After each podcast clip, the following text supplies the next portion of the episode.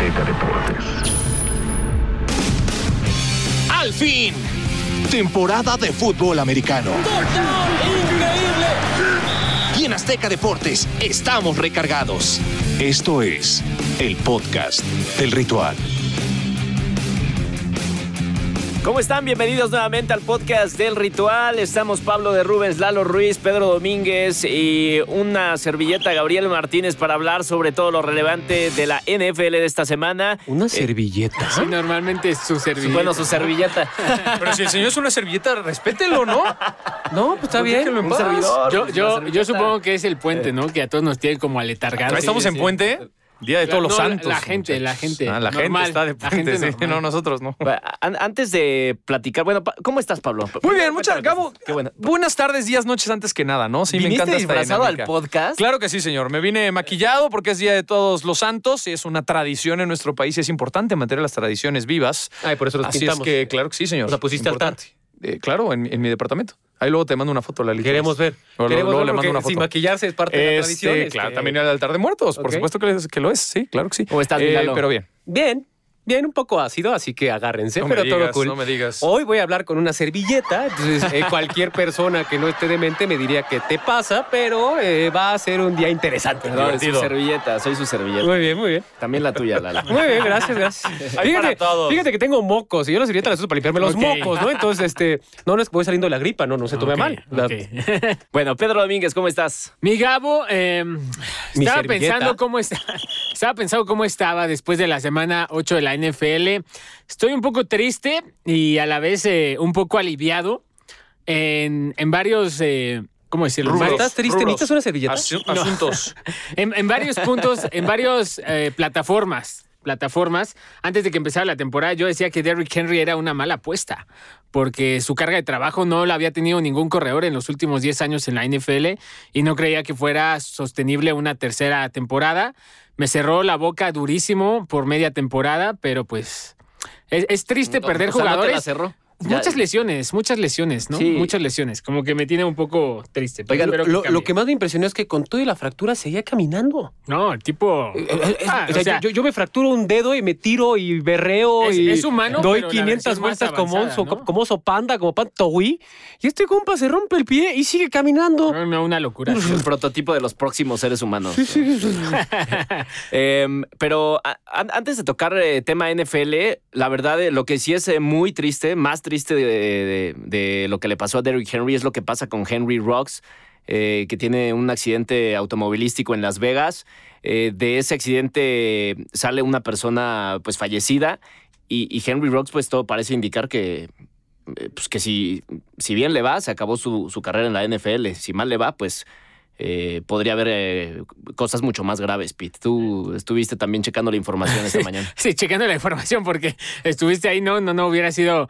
eh, las escenas están en redes sociales, pueden buscarlo en en Twitter, en Tú Instagram. como en yo estuviste leyendo en Twitter todo lo que Sí, estaba no, ocurriendo. l- los videos que subieron de cómo estaba en llamas la camioneta con la que choca Henry Rocks contra la que choca Henry Rocks son impactantes y luego de ver el coche fue muy claro el reporte policial de Las Vegas, ¿no? Iba un vehículo deportivo altísima velocidad, se impacta con una camioneta, los dos, eh, la camioneta se incendia, el conductor de la camioneta pierde la vida y el conductor del vehículo deportivo era Henry Rocks, el receptor de los Raiders de, Las Vegas, ¿no? Que iba manejando en esto que se conoce como el DUI, manejando bajo la influencia, no sabemos de qué, pero bueno, es muy lamentable. Está bajo prisión. Los cargos que le imputaban eh, el Departamento de Policía de Las Vegas era precisamente de manejar en ese estado y de haber causado la muerte de alguien, ¿no? Que no es cosa menor. Hemos visto muchísimos casos de choques de jugadores de la NFL, de que van manejando con armas, en posesión de lo que sea, pero que hayan causado la muerte de otra persona casi nunca. 22 años tiene Henry Rocks. Se había comprado este coche antes de esta temporada, un coche deportivo de esos padrísimos. eh, Un Corvette. eh, pe- ajá, este, personalizado, o sea, se, a las 3 de la mañana, mm, o sea, entiendes como que la juventud, eh, los excesos, la fama, tal, nada justifica. Ojalá se pueda recuperarse y pueda rehacer su vida de la forma en la que sea, sea en un emparrillado o sea fuera de él. No, y nos pone a reflexionar mucho sobre el tema, porque cuánto, cuántas veces no ocurren cosas similares, lo hemos visto esta historia repetida millones de veces, y no solo en el fútbol americano, también en otros deportes, en el, en el fútbol eh, mexicano, eh, de Sí. pues chavitos que ya ganan muchísimo dinero y, y, pues pierden el piso. Eh, Es difícil, es difícil porque, o sea, la- la- Lalo hablaba con Gabo y le decía, yo no sé si la liga, lo que decíamos el, el episodio pasado, ¿no? Si otra vez se va a escudar en lo que digan las autoridades, yo, Eso es un hecho. yo ah, o sea, yo consecuento, ¿no? Porque, o sea, va a ser bien difícil esto, o sea, ya, ya, o sea, una cosa es el acoso, la violencia, tal, no está bien, no estoy diciendo que uno, un pecado sea menor que otro, pero ya causar la muerte de una persona, uf, no, ya es muy difícil. Mira, la vida es frugal y cambia todo en, en segundos. Em, hay muchas cosas alrededor de la NFL y lo único que puede hacer cualquier organización es tener un departamento que se encargue de la salud mental y sobre todo que los ayude, los oriente y los guíe en esta burbuja en la que viven, porque al final tienen el trabajo que cientos de miles de aficionados desearían tener. Tienen salarios altos gracias a sus capacidades atléticas y la dedicación que han puesto a toda su vida. Y lo más probable es que de aquí para adelante de lo que se hable cuando nos refiramos a Rocks, lo primero que aparezca sea este accidente. Entonces, alguien perdió la vida, es un tema bien complicado, alguien se quedó sin un familiar y sobre todo, pues lo de Rock será también un proceso de poder hacer las paces, pedir perdón y continuar con su vida, si es que le es posible fuera de este de esta parte legal que tiene que resolverse, independientemente si queda libre o si hay un programa para que sea reinsertado a la sociedad o si que acaba preso, pero es un tema bien complicado. Si no mal recuerdo, el mejor amigo de Henry Rocks también falleció en un accidente automovilístico. Mm, sí, sí, tienes Sí, sí. razón. Sí, sí, sí. Y es muy complicado porque a los Raiders les llueve sobre mojado. O sea, no, no salen de una y entran a otra. O sea, lo de John Gruden, Antonio Brown, Henry Rocks. Eh, en la semana escuchaba de un tema justo de Darren Waller que daba una entrevista de cómo él superó su adicción a, creo que las, a las Fueron drogas muchas cosas, eran varias, varias drogas, O sea- pero principalmente cocaína, ¿no? Ajá, y, Sí. y, y tú te imaginarías tener a alguien así tan cerca de ti, lo de su amigo que vivió Henry Rocks. Pero no, o sea, 22 años y no, creo que ninguno de nosotros tuvo esa cantidad de dinero ni de fama a esa edad. Y pues es muy fácil juzgar desde acá, pero bueno, lo cierto es que se equivocó y pues parece que se acaba una promisoria carrera. Bueno, pues eh, vamos ahora sí a hablar de fútbol americano. eh, gran parte del domingo y de la semana previa mm, a, a los partidos del, del pasado fin de semana, pues fueron una oda a la ausencia de Dak Prescott, que mientras la ofensiva de los Cowboys pues destacaba lo valioso que Prescott era para su equipo, pero la verdad es que Cooper Rush dio un partidazo e hizo ganar a los eh, Cowboys de Dallas un duelo que estaba bravísimo, Pablo. Importantísimo tener un coreback que pueda conseguir victorias. Creo que ese es el gran secreto de un equipo que pretende o tiene aspiraciones rumbo a los playoffs. Eh, los vaqueros de Dallas saben de eh, la inconsistencia de Dak Prescott, no en un tema de nivel competitivo, sino en un tema de lesiones. Y por ello tienes que tener un relevo interesante. Andy Dalton el año pasado simplemente no dio el ancho y es un coreback que lleva años en la NFL y que tiene toda la experiencia del mundo y que estuvo jugando playoffs con los Bengals de Cincinnati. En Dallas fue una cosa totalmente distinta, pero encontraron en Rush a un jugador que parece ser que Dalton. entiende. Parece ¿no? ser Dalton. No, parece ser Pero Dalton en joven. sus buenas épocas. Pero joven. No, parece que ya entendió cómo funciona este esquema de, de McCarthy y cómo puede liderar al equipo hacia, hacia los resultados que están buscando. Es un hecho que se van a llevar el liderato del este de la Nacional, pero hay que ver también cómo juegan, porque no te sirve de nada llegar a playoffs si no tienes como para tratar de derrotar a los demás. Eh, me gustó mucho lo que vi de Seth Wilson, fue un jugador que salió este, con este intercambio que hubo de coreback, que la verdad hizo muy bien las cosas. Eh, hay que poner mucha atención en este, en este joven. Pero me gustó mucho ver a los vaqueros de Dallas. Le ganaron unos vikingos de Minnesota, que es un equipo fuerte en la conferencia nacional y que probablemente tenga aspiraciones más allá de temporada regular. Entonces, poder ganar este tipo de partidos y sobre todo en, en prime time es más que importante anímicamente la ayuda del equipo. Eh, lástima lo de Trevon Dix. Vamos a ver cómo va evolucionando a lo largo de la semana que salió lesionado.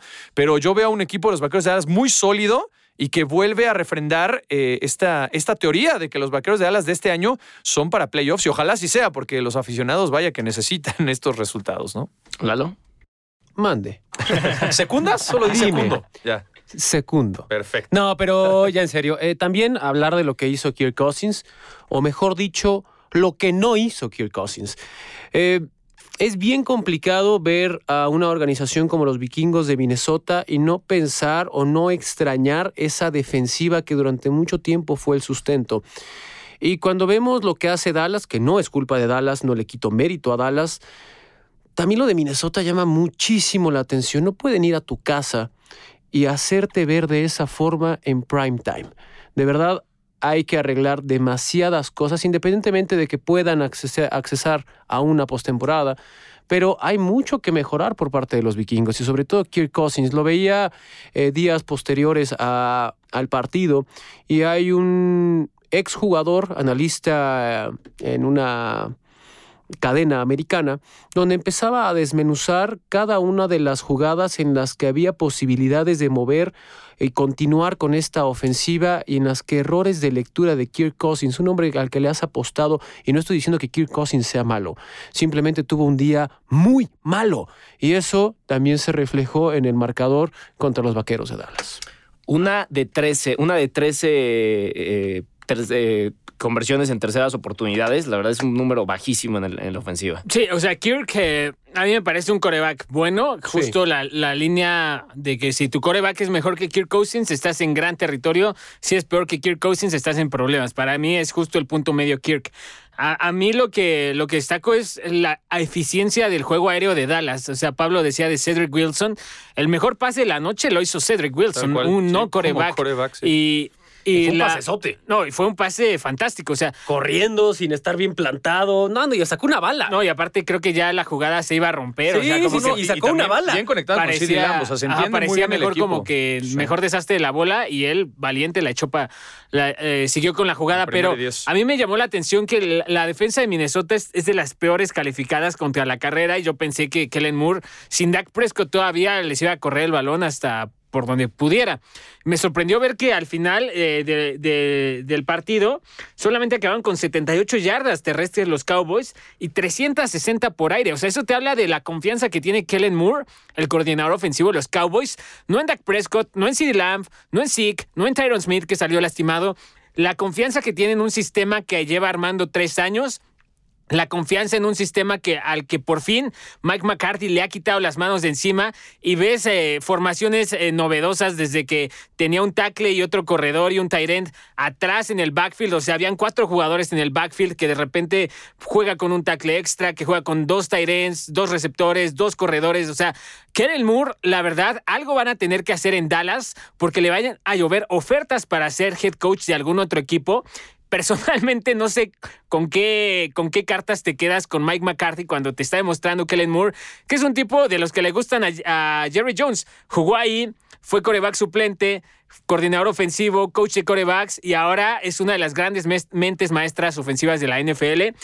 Yo no sé si este vaya a ser un tema al final de temporada, pero la verdad, mis respetos para Kellen Moore, todo lo que ha hecho con tantas lesiones a lo largo de la temporada. Los Cowboys con esa ofensiva sin bronca pueden llegar a la final de conferencia. esta iba, iba, a ser mi próxima pregunta. O sea, ya con todos los elogios que, tienen los Cowboys aquí por parte de, de Lalo, de Pablo y de Pete, la verdadera pregunta y lo que quieren saber la afición de los Cowboys es: ¿son de Super Bowl? ¿Sí o no? no. ¿Son de playoffs? Playoffs, sí. Si le echan muchas ganas, son de final de conferencia, pero necesitas dar el paso de calidad. Y hoy Dallas tiene que ganarle justo a esos equipos que sí están peleando Super Bowl, ¿no? Que en caso de su, de su conferencia deben ser los Rams, debe ser Arizona. Son equipos que sí van con miras al Super Bowl. Cuando Dallas los veamos que es superior o que puede pelearle a estos equipos que van a Super Bowl, yo lo catalogaría de Super Bowl, hoy lo veo de playoffs, probablemente final de conferencia, si es que algo llega a pasar en el Inter. No sé qué piensen ustedes. El número uno para mí es Arizona, el número dos son los, son los Rams. Y más con la adición a esta defensiva que por sí ya era una locura. Denver en el último año de contrato de Von Miller decidió hacer un trueque con, con, los Rams, mandar selecciones de o picks de draft del siguiente año. Pasando al siguiente tema. Ah, qué casualidad, qué cosa tan bonita. de la vida. ¿No? Es cierto que Von Miller no es ese monstruo que llegó a ser, porque todo por servirse acaba y en una curva de rendimiento es normal que comience el declive. No estoy diciendo que sea malo, estoy diciendo que es normal que ya no sea ese factor determinante en la línea pero sigue siendo un fuera de serie. Y ponían al momento en que se hacía oficial este trade entre estas dos organizaciones, el líder de capturas era Von Miller de cierta fecha en un lapso de tiempo. El siguiente líder de capturas era Aaron Donald. Entonces imagínate tener en- literal en las tres fases o en tus tres partes fundamentales, en tu espina dorsal defensiva, tienes a estos playmakers que sin duda te vuelven una locura. Hablo primero que antes que nada Aaron Donald, segundo va Von Miller, tercero va Jalen Ramsey. Claro. Y, eh, y- y estas son las figuras, pero eso no quiere decir que el resto sea malo. O sea, Literal, lo que tienen ahora los Rams los vuelven contendientes brutales. Y hablar de la ofensiva de los Rams también es decir que es una de las mejores.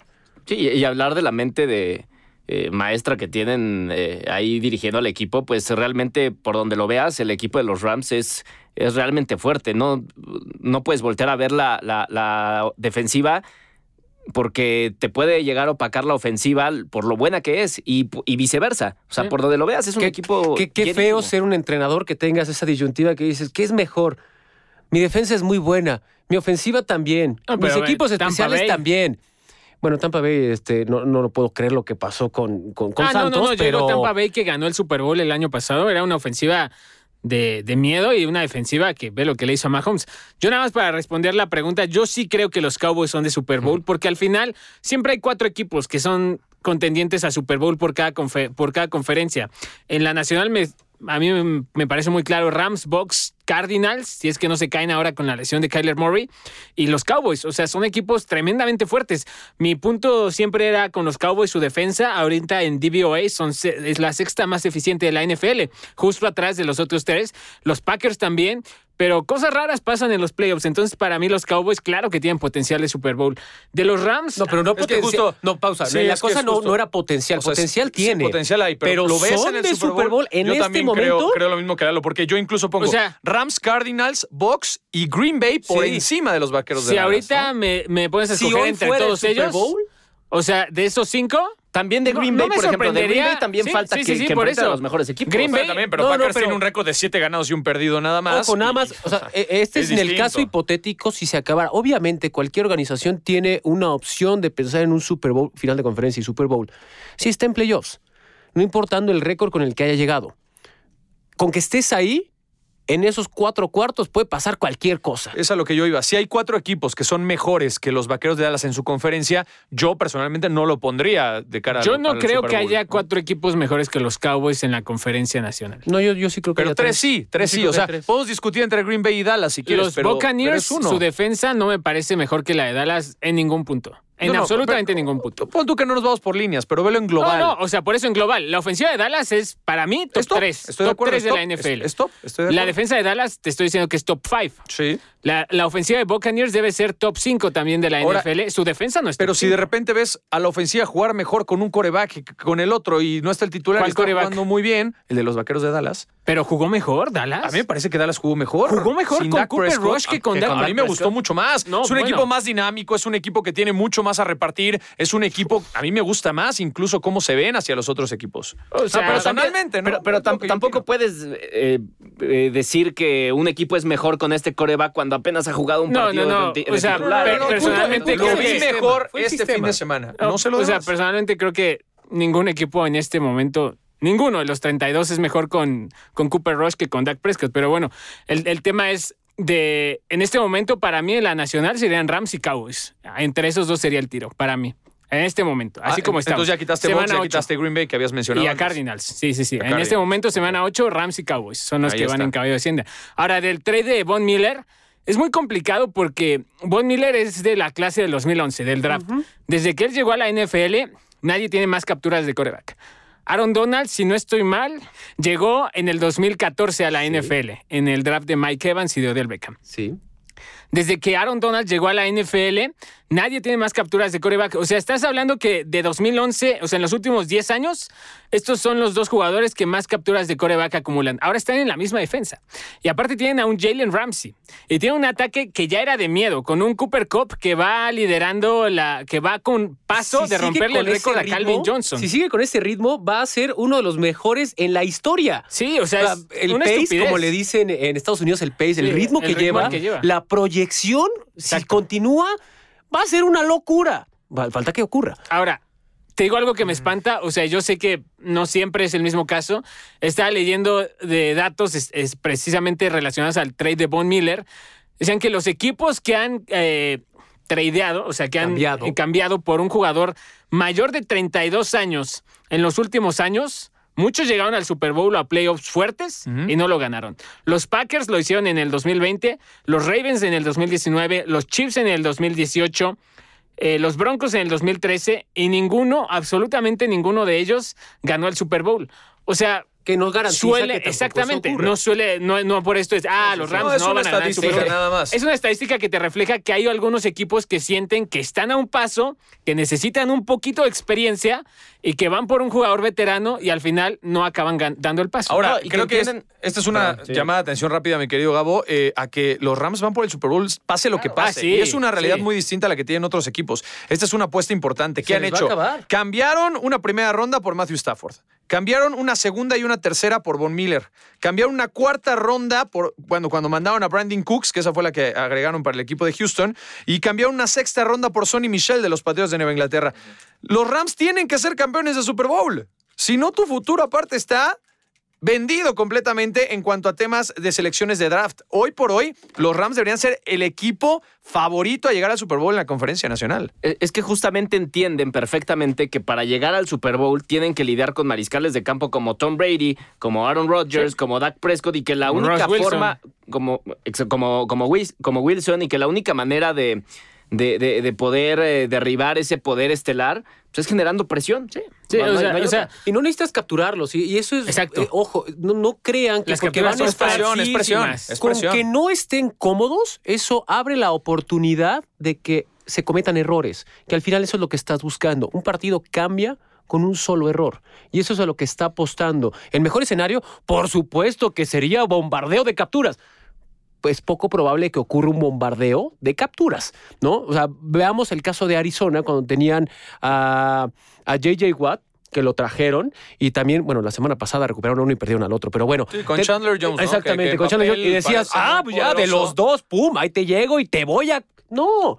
Pero la Sí, presión siempre- es importante. sí, Cuando tienes dos sí, jugadores tan importantes en la defensiva, mi querido Pete, obviamente los recursos de la ofensiva rival van a tener que ir a tratar de cubrir y ahí abres muchos espacios. Sí, es un tema que obviamente hace ver a los Rams como amplios favoritos por si ya estaban así, ¿no? En, en una carrera sí, que muchos veíamos liderando, quizá por un margen mínimo, le sumas a un tipo tan talentoso como Von Miller, que aparte sigue siendo útil, en mi punto de vista más sano que JJ Watt, eh, o sea, el potencial es... Lo pongo, pongo, pongo, un, Y aparte asteri- es un pongo, líder. pongo un asterisco en lo de más sano, porque últimamente eh, ha tendido a lesionarse, cosa que no ocurría. Sí, sí, sí. ¿No? Pero también es normal Pero, por la o sea, posición que pero juega. bueno, JJ Watt es cada que Ya, juega también. cuatro partidos Sí. sin lesión, es, es un diploma. es un ¿no? milagro. Sí, ¿no? O sí, sea, sí. entonces- y ahora ya nada más para cerrar el tema, sí eh, he leído, he escuchado varios amigos y muchas personas que han escrito igual en redes sociales, sí en cierta parte están tristes porque se va el que es el verdadero líder, el capitán, el rostro de estos Broncos de Denver, sobre todo porque los Broncos de Denver están hoy por hoy a una victoria de ser líderes de su división. Entonces hoy pensarías que podrían estar peleando, sin embargo esto habla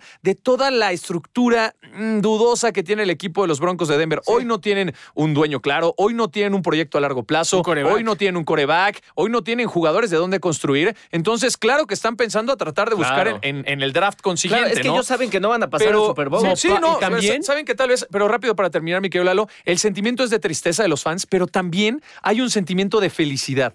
¿Por qué? Porque es un gran jugador que va a tener grandes posibilidades de llegar a un Super Bowl en otro equipo que no sean los Broncos de Denver. Es- Entonces, es que un tú caso- crees así de es sana es la afición. No, es es un serio, caso muy parecido al de. Zach Ertz Y al de Matthew Stafford. y al de Matthew Stafford. Sí, Ojo, es una afición que se alegra por ellos. Sí, eh, al final, Zach Ertz con Filadelfia, la neta ya no le tiraba nada. Zach Ertz todavía tiene mucho y tuvo que ver con una negociación y una fractura con el dueño. Lo que pasa con Von Miller y Denver es que no le iban a ofrecer otro contrato como el que tenía. Porque es agente libre. de este año. Exactamente, era agente libre sin restricciones. Entonces, eso te obligaba a abrir la cartera y dices, a ver, espérame. ¿Eso es mi área más importante a reforzar? No, pues la neta no.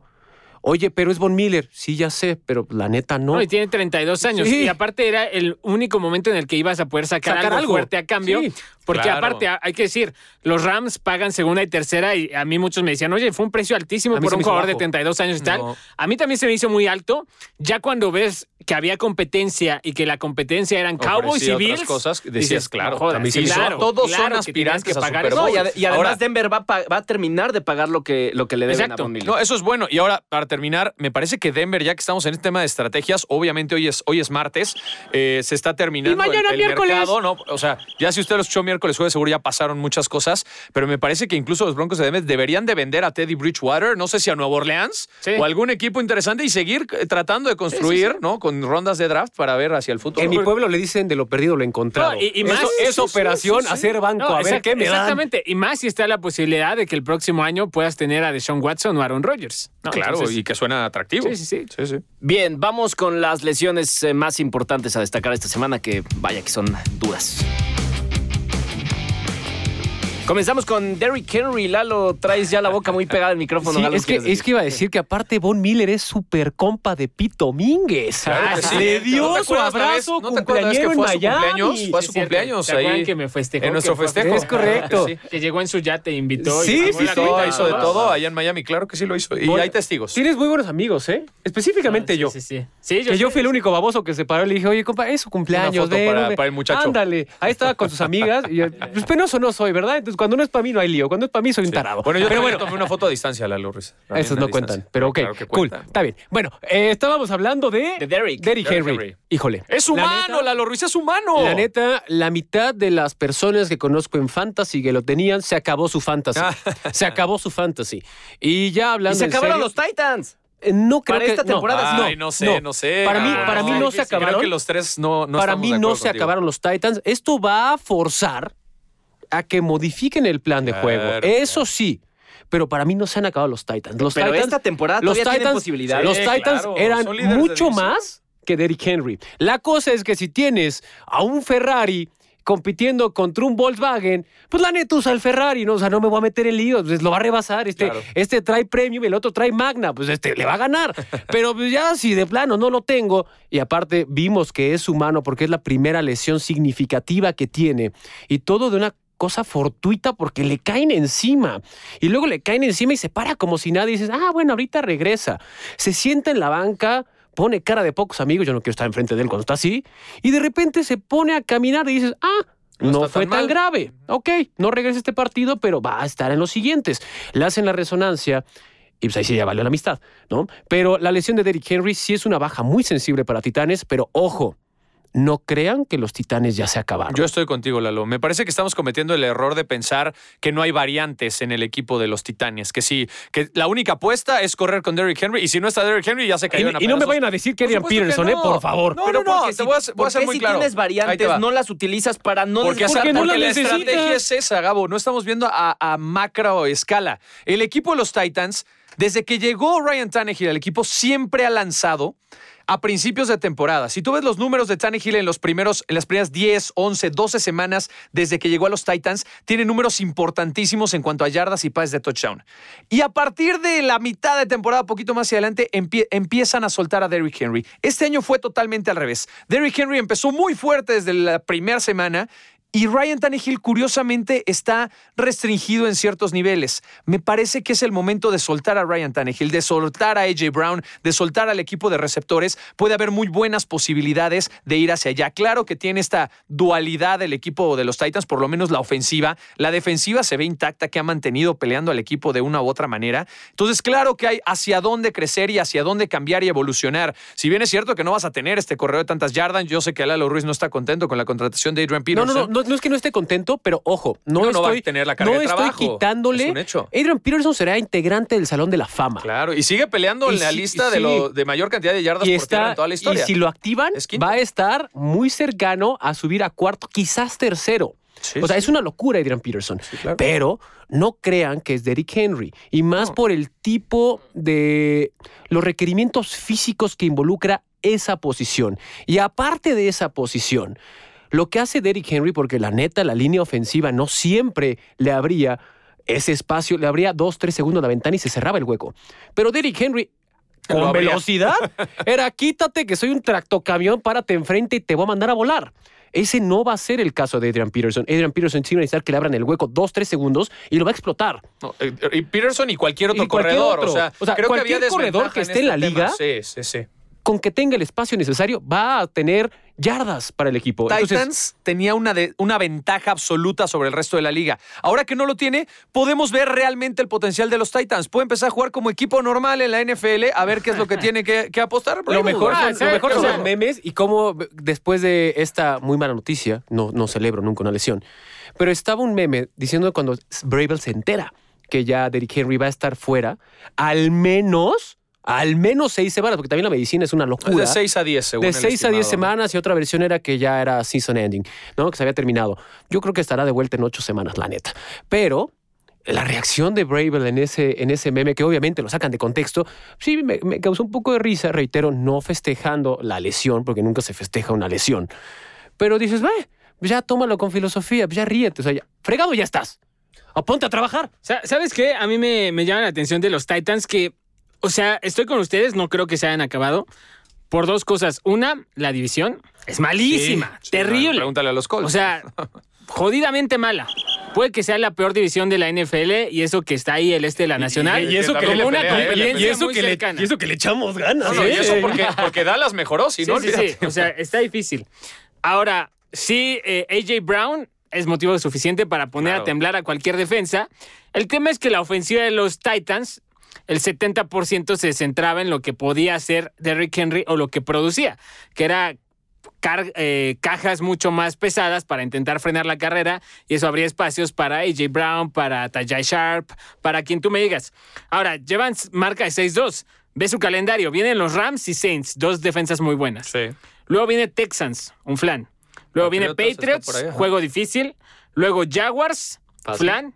Steelers, defensa Norma- difícil. Normalón, porque de repente Ah, sí. entra azul y buenas Inconsistentes, noches. inconsistentes. 49ers igual, me parece, o sea, Lo mismo. más o sí, de menos. acuerdo. Y cierran con Dolphins y Texans. O sea, Buen cierre, o sea. está, tienen dos juegos con Texans, uno con Jaguars. O sea, al menos tres victorias fáciles tienes ahí. Claro. Ahí tienes marca de 9-2.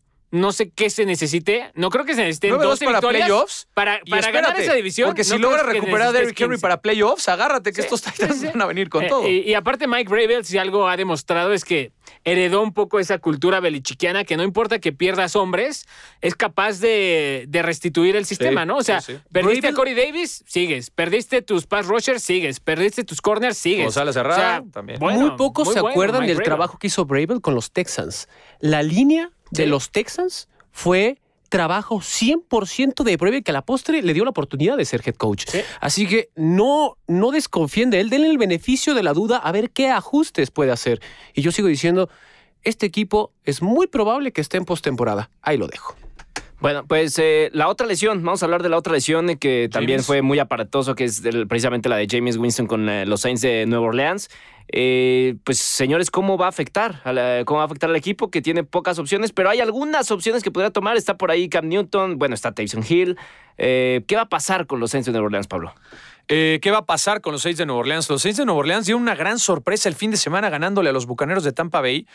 James Winston tuvo un gran partido y James Winston ha sido un coreback que resultó ser bastante bueno a- conforme a las expectativas que había sobre él. Incluso, o sea, hablar de que el año pasado James Winston ni siquiera estaba en el radar de ser el segundo coreback del equipo, ¿no? Y hoy lo tienes como número uno y funcionó bastante bien. El problema es que ya se te acabó, se pierde el resto de la temporada. Por eso yo hace rato platicaba acerca del tema de necesitas un coreback que conozca el sistema si quieres seguir peleando, porque creo que los Saints tienen para buscar ahí algo interesante, ¿no? Sé que tienen arriba los bucaneros de Tampa Bay, pero si ganan los duelos divisionales y una de esas logran colarse algo interesante en Wild Card, puede ser interesante lo que pueden hacer eh, los, los Saints. El problema es que necesitas un coreback coreback que conozca el sistema. Hoy por hoy no tienes en, tu roster. Hoy por hoy me parece que Teddy Bridgewater sería la opción más clara, sobre todo porque conoce al equipo. Cualquier otro coreback de agencia libre mm, veo difícil que pueda entender tan rápido eh, el esquema. Y hoy por hoy en esta NFL necesitas reacción eh, inmediata. No tienes este tiempo de madurar y de tratar de mejorar.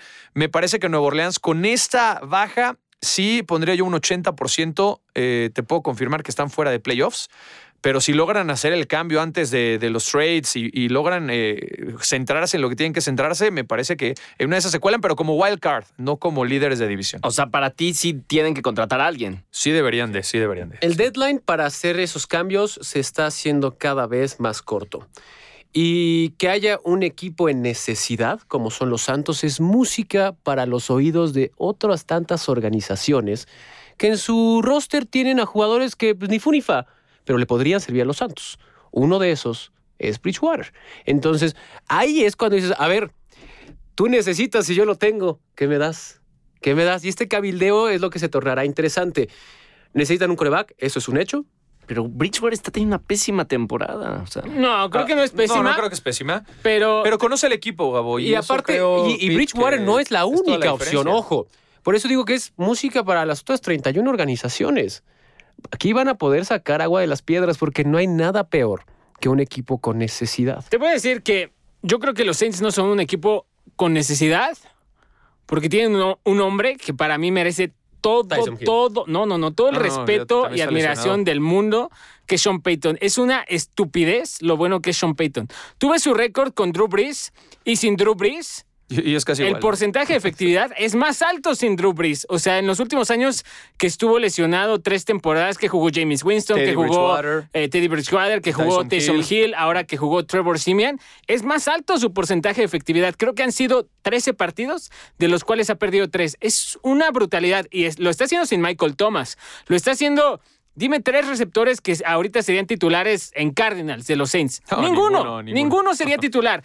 Alvin Kamara es la única estrella de ese skill positions. Luego, la línea ofensiva, él la formó con lo que quería específicamente para desarrollar su, su plan de juego. Dennis Allen, el coordinador defensivo, masterclass de cómo defender contra Tampa Bay también el domingo pasado.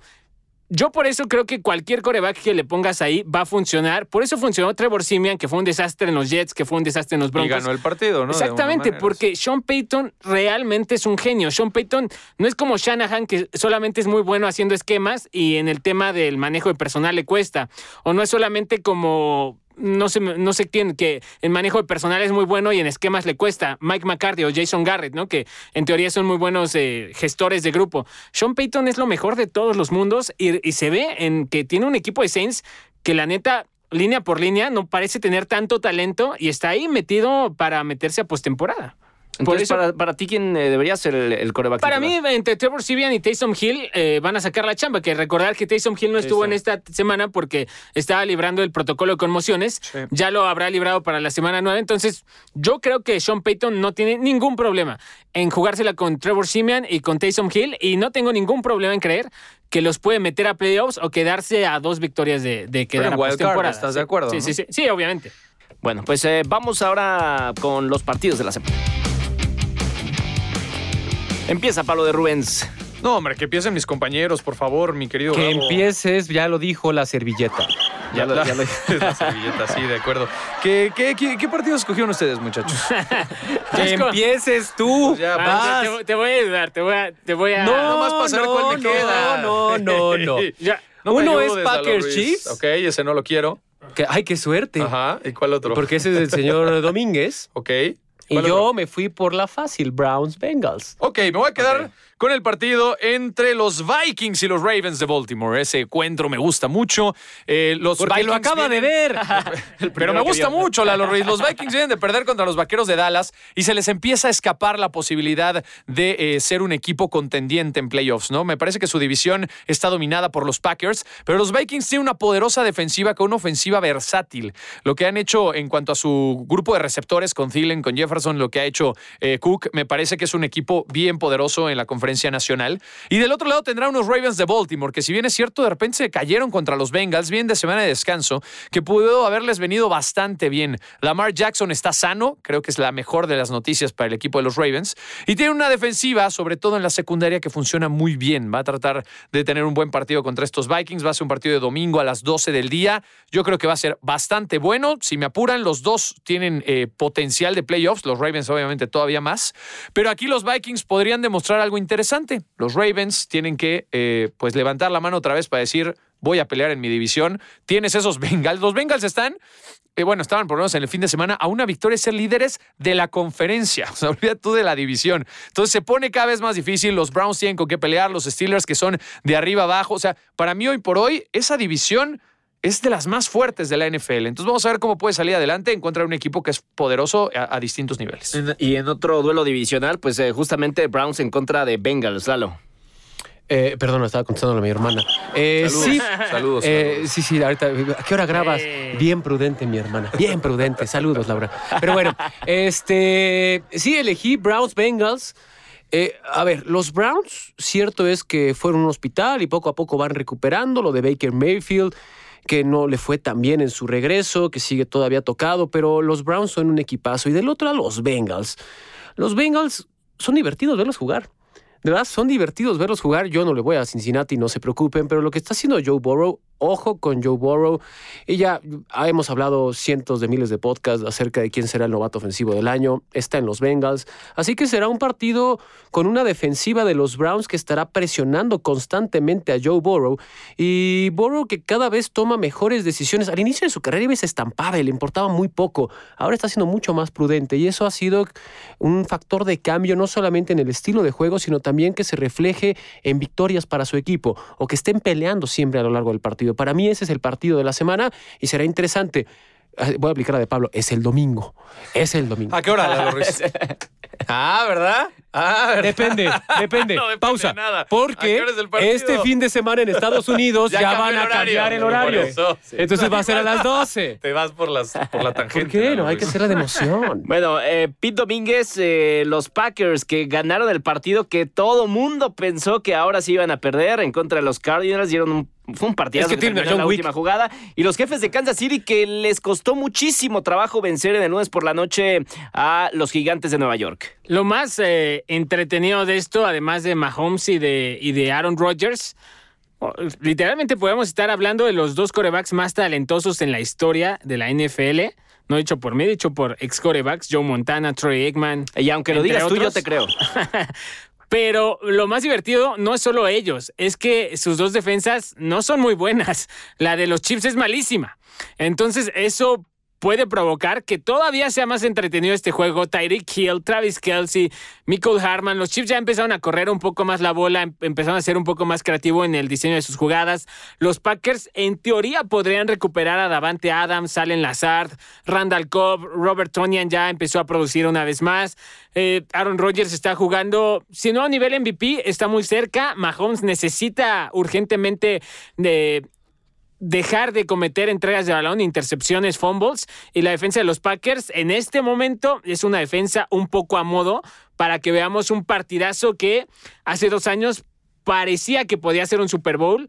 No sé si nos vaya a dar tiempo y no sé, por ser duelo de interconferencias, cuántas veces más lo, lo, volvamos a ver una, eh, jugando. Bueno, sería interesante ver qué hace Rogers después de la temporada pero no sé si sea el último Mahomes Rogers de la historia y la verdad es muy, muy entretenido. Partidazo, sin duda. Pues hasta aquí eh, los partidos más interesantes de la semana 9 de la NFL y hasta aquí también el nuevo podcast del Ritual en compañía de Pete Domínguez, Pablo de Rubens, Lalo Ruiz.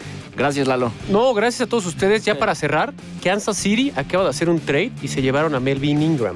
Así que ya tienen un refuerzo en la posición de linebacker Esperemos a ver si con eso mejora. Hoy, hoy, es, bueno, este, este martes, hoy, que es martes, que ya, que ya nos echó de cabeza Pablo hace rato que hoy es martes. En este momento, las cosas como son porque hay un deadline y, cuando escuchen el podcast van a decir, ah, no se En este momento ya se cerró, entonces ya, ah, bueno, ya no pues ahí está, no pasó nada, muchachos, todo tranquilo, todo se fue, sereno. Se fue Melvin Ingram, Duvernay Tardif se fue a los Jets. Eh, No. Y ya. No- o sea, realmente no hubo bomba. La de Von Miller sí, fue sí. la más llamativa. ¿no? Exactamente. Perfecto. Pues eh, gracias, amigos. No, gracias a ti, servilleta. Nos vemos Abrazo. La próxima semana. Adiós. No te pierdas el próximo episodio del podcast del ritual.